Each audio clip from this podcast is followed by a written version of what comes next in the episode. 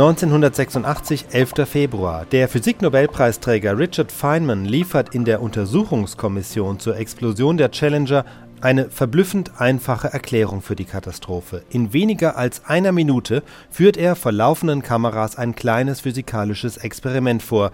Vor ihm steht ein Glas eiskalten Wassers, in das er einen der typischen elastischen Dichtungsringe tunkt. Ergebnis der Dichtungsring wird bei Kälte spröde. Es waren also die Dichtungsringe, die versagten.